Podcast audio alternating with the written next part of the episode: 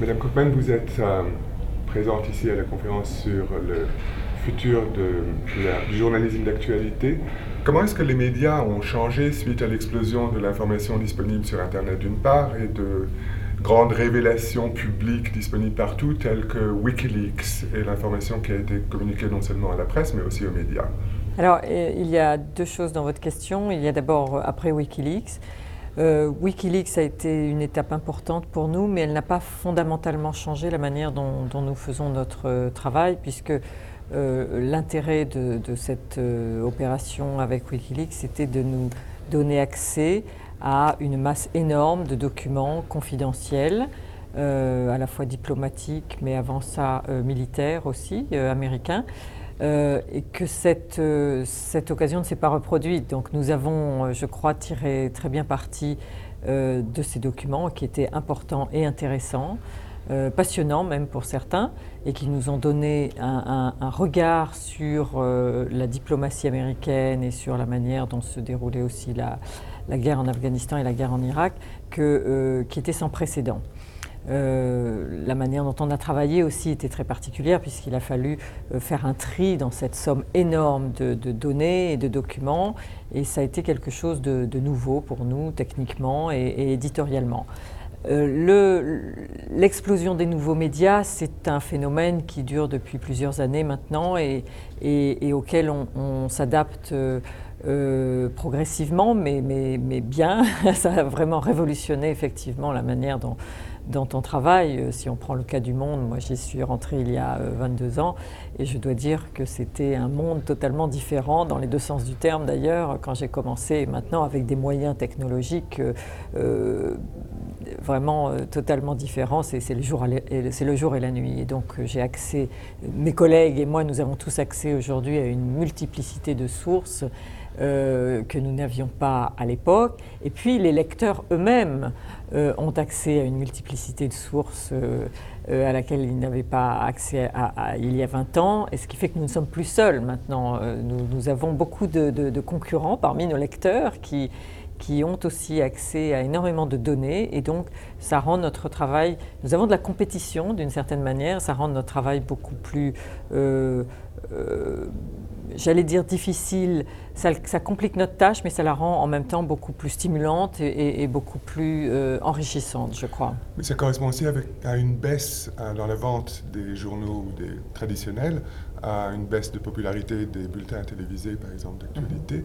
Et peut-être un besoin plus fort pour les médias traditionnels de faire preuve d'une plus-value par mhm. rapport à cette information que le public peut avoir directement. Oui, cette, cette, cette multiplicité de, sources et, l'accès beaucoup plus large du public à, à, plusieurs médias nous a obligés à nous transformer et pour le bien, je dirais. Alors, je, je ne peux pas parler de la télévision, mais euh, le monde, euh, en, réalité, euh, perd des lecteurs sur le, enfin, a, perdu des lecteurs sur le papier, mais on a gagné énormément sur euh, les supports euh, en ligne et numériques. Donc, si vous voulez, la diffusion, on, arrive à ce paradoxe aujourd'hui que le monde, par exemple, n'a jamais été autant lu, notre audience n'a jamais été aussi vaste, surtout, surtout sur les supports numériques et sur Internet. Mais le problème, c'est de trouver une source de revenus. Nous n'avons jamais tirer aussi peu de revenus de cette audience. Voilà. Donc c'est ça le défi aujourd'hui des médias traditionnels et, en particulier de la presse écrite, c'est de trouver le bon modèle économique, le business model, qui nous permette de continuer à faire de l'information de qualité en nous adaptant à ce que nous faisons en permanence, euh, mais de pouvoir financer cette information de qualité qui coûte cher à produire. C'est ce dont le, public doit aussi se rendre compte, c'est que euh, tout ça, toute cette information et la qualité, la plus-value que nous pouvons apporter, ça, ça a un prix. Est-ce que la qualité, la valeur ajoutée du journalisme professionnel, notamment du journalisme d'actualité, a elle aussi changé suite au changement du paysage médiatique? Alors si on parle de valeurs, je dirais que les valeurs n'ont pas changé. Les valeurs restent euh, la, fois dans une information ouverte, fiable euh, et qui nous permettent de progresser dans tous les domaines. Euh, ces valeurs, quel que soit le support, qu'il soit papier, numérique, euh, euh, que ce soit sur votre smartphone ou sur votre ordinateur, ces valeurs restent la même. La qualité monde reste la même.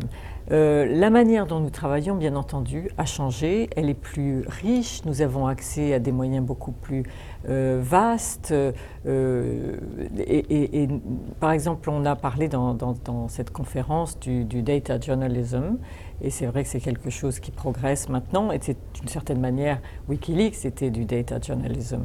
Euh, voilà, ça c'est une. il y a en permanence des nouvelles formes de journalisme qui émergent et que nous devons incorporer dans euh, le travail des journalistes. Ça veut dire, euh, bien entendu, mettre à jour nos moyens technologiques, mais aussi former les journalistes en permanence à ces nouvelles méthodes de faire leur métier. Vous êtes ici à l'UNESCO, à une conférence internationale. À quoi est-ce que vous pouvez vous attendre de l'UNESCO et peut-être d'autres organisations internationales, intergouvernementales, euh, pour euh, soutenir euh, les médias professionnels euh, je pense que l'UNESCO peut être un lieu de débat, d'abord comme on l'a vu aujourd'hui, c'est important. C'est aussi évidemment une organisation qui réunit des gens venus de, tous les pays, donc ça c'est quelque chose qui peut nous aider aussi à ne pas rester trop euh, centrés sur nous-mêmes euh, ou, trop eurocentrés, par exemple pour les médias européens. on parle énormément dans le dans le domaine économique des économies émergentes aujourd'hui, mais je pense que ça serait bien de les associer aussi au monde médiatique. Euh, voilà, il y a bien sûr les problèmes linguistiques euh, les qui fait que nous essayons souvent de faire, enfin nous faisons d'ailleurs euh, quelquefois des opérations communes avec plusieurs journaux étrangers. Et, c'est vrai que dans ces opérations, le plus compliqué n'est pas ce ne sont pas, nous avons souvent les mêmes valeurs journalistiques en réalité, donc nous, nous, faisons, nous avons aussi souvent les mêmes méthodes professionnelles. Euh, la barrière est plus linguistique, ça implique beaucoup de travail de traduction, euh, voilà, et donc des coûts supplémentaires, puisque tous les, médias, et notamment euh, écrits, imprimés, sont en but en ce moment à travers le monde à des contraintes économiques très très fortes.